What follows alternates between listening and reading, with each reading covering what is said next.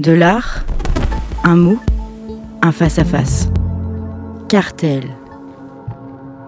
Le promontoire du songe. Cartel, saison 3, épisode 6. Jean-Charles Vergne. Nous sommes toujours euh, sur le promontoire du songe.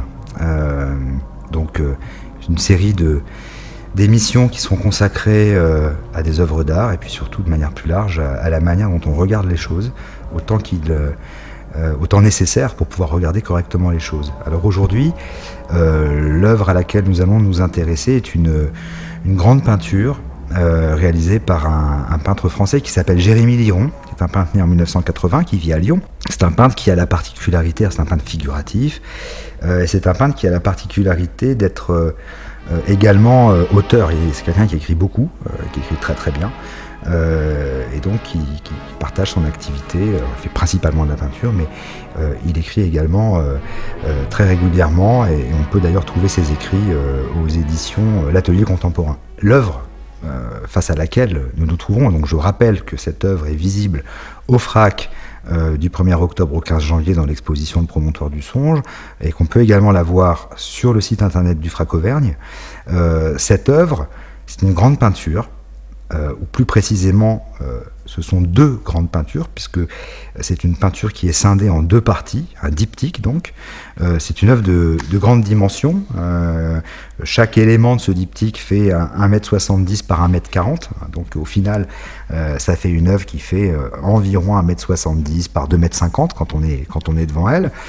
Et cette œuvre nous donne à voir l'intérieur. On est, dans un intérieur, on, euh, voit l'en- l'encadrement d'une fenêtre qui nous fait face, une fenêtre qui est scindée en deux par la, par la scission euh, de la peinture en deux parties. Et par cette fenêtre, euh, on voit la mer et on voit donc une, étendue d'océan comme ça, sur laquelle il y a des, promontoires rocheux. Tout ça est baigné dans une couleur verdâtre. L'intérieur dans lequel on se trouve en tant que spectateur est assez sombre, comme s'il était en contre-jour, ce qu'il est d'ailleurs, puisque je regarde, je regarde par la fenêtre, et euh, on distingue un sol qui semble être euh, constitué de, de dalles de pierre, euh, comme un peu des formes de tomettes, euh, un peu plus grosses, et puis à l'extérieur, donc, euh, euh, cet océan. Et euh, ces, promontoires rocheux qui ont des formes presque organiques, euh, qui semblent être couverts d'une espèce de, lich- de lichen, euh, d'une espèce de végétation euh, marine, comme ça, de couleur très verte. Euh, et donc l'ensemble est nimbé de cette, de cette couleur verdâtre, euh, presque glauque. hein. Euh, Quand on parle de glauque, le glauque, c'est vraiment, ça vient du, grec gla- glaucos, c'est le, le nom de la couleur de la mer. hein. Donc on dit toujours, ah c'est glauque, mais non, c'est pas du tout ça. Le glauque est vraiment le nom d'une couleur, et c'est une couleur qui tire sur le verdâtre. Cette, cette peinture, en fait, elle est, elle est intégrée au sein d'un corpus, toute une série de, peintures réalisées par Jérémy Liron, euh, qui se, qui s'est consacré euh, à représenter euh, sous différents aspects une, une villa qui est très célèbre, qui est une villa qui est située à Capri, qui est une villa qui est posée sur, un, sur une immense falaise, donc sur un promontoire, encore une fois. Et c'est une, une villa qui domine la Méditerranée, dans la baie de Capri, euh, et c'est la villa Malaparte. Euh, la villa Malaparte, c'est une villa assez célèbre, et elle est d'autant plus célèbre que euh, c'est un des décors qui est au, cœur du film Le Mépris, que Jean-Luc Godard a réalisé en 1963. Euh, et on se souvient notamment de d'une scène assez célèbre sur l'immense terrasse qui couvre cette villa, durant laquelle on, on voit Michel Piccoli et Brigitte Bardot. Pourquoi tu n'as rien dit tout à l'heure Je te comprends pas. Tu m'as toujours dit que tu aimais beaucoup ce scénario. Maintenant, tu racontes au producteur que tu le fais uniquement pour de l'argent et que ton idéal, c'est d'écrire pour le théâtre.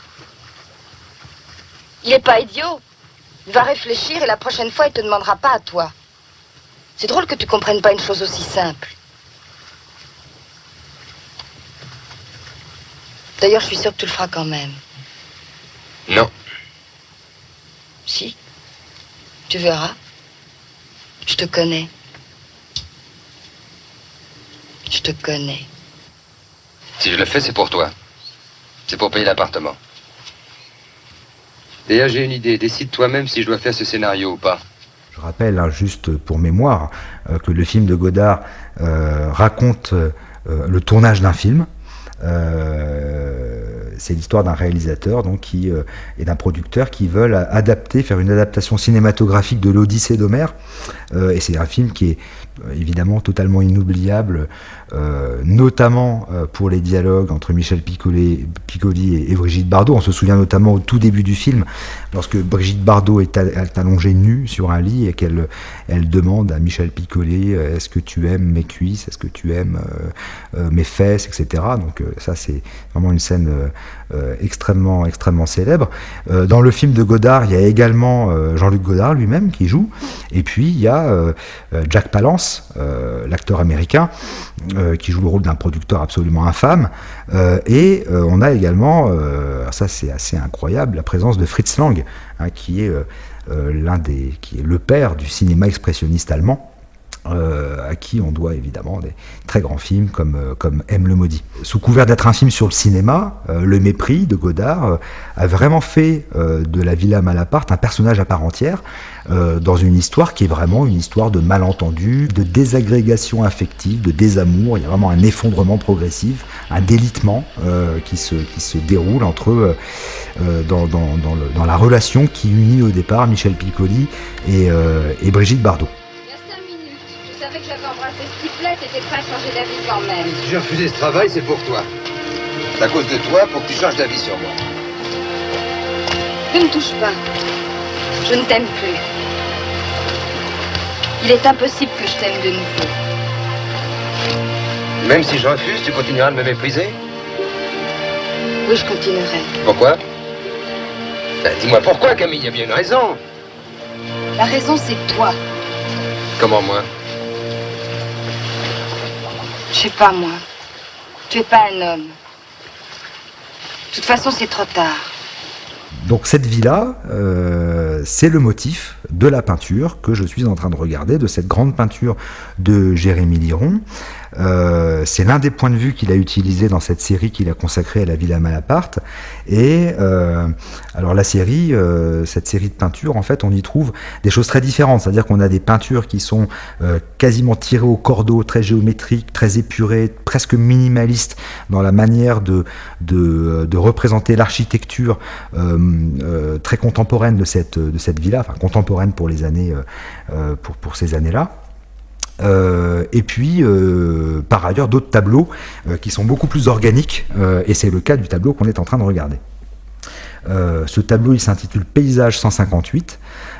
et en l'occurrence, on comprend très vite quand on est devant ce tableau qu'il ne s'agit pas du tout pour lui de, de livrer de cette architecture une espèce d'inventaire documentaire, parce que ça, euh, des photos de la Villa Malaparte, euh, on en a plein. Il y a beaucoup de photographes qui, qui, euh, qui ont photographié cette, cette villa qui est extrêmement célèbre. Donc l'objectif poursuivi par Jérémy Liron dans cette peinture, c'est pas du tout ça, mais c'est plutôt de trouver à l'aide de la peinture une une résolution, comme on parle de résolution de l'image, hein, une résolution qui lui permet de s'éloigner de l'image euh, pour s'approcher grâce à la peinture euh, d'une espèce d'épaisseur de mémoire euh, qui est portée par le site, qui est portée également par le film qui a été tourné sur le site. C'est-à-dire que dans ce diptyque, ben, on voit rien de la villa, on voit uniquement le point de vue sur la mer, cadré par un contre-jour. néanmoins, euh, ce qu'on voit de cette baie vitrée, c'est pas du tout ce qu'on en voit dans le film de Godard. Dans le film de Godard, euh, vers la fin du film, lorsque les personnages sont à l'intérieur de la villa et regardent par la fenêtre, ils sont dans une salle qui est très lumineuse, qui est plutôt dans des teintes beiges, euh, qui est très sobrement meublée, avec un mobilier qui est très épuré et assez design. et là, au contraire, devant cette peinture, on a plutôt l'impression euh, d'une situation qui tirerait plutôt euh, vers la ruine, en tout cas vers, euh, vers un lieu qui aurait été progressivement recouvert par, par une espèce d'épaisseur de mémoire, pour reprendre ce terme. C'est vraiment ça. Il y a autre chose dans cette œuvre, c'est que j'ai évoqué le fait que la, la, teinte dominante de cette peinture, c'est cette espèce de couleur verdâtre, et ça, ça résonne sans doute avec euh, le tout début du film de Godard, euh, le fameux dialogue que j'ai évoqué entre Michel Piccoli et Brigitte Bardot, euh, lorsqu'ils se parlent allongés sur ce lit, Tu vois mes pieds dans la glace? Oui, Tu les trouves jolis oui. Très. Et mes chevilles, tu les aimes? Oui. Tu les aimes mes genoux Godard euh, filme d'abord la scène normalement, puis ensuite il pose un filtre euh, bleu, puis un filtre rouge, ou l'inverse. Je ne sais plus si c'est bleu et rouge ou rouge et bleu, mais en tout cas, euh, subitement, euh, la lumière devient bleue, puis ensuite la, lu- la lumière devient rouge. Et là, euh, bah, finalement, euh, euh, Jérémy Liron euh, fait la même chose, c'est-à-dire que il complète le Technicolor de Godard en couvrant d'un filtre vert euh, l'intérieur de la Villa Malaparte. Euh, la mer et la, et roche sont teintées de vert, la roche est recouverte de vases et de lichens, euh, et c'est comme s'il avait euh, choisi d'habiller le paysage de sa ruine inéluctable, c'est-à-dire cette espèce de décrépitude forcenée des choses, c'est le temps à passer.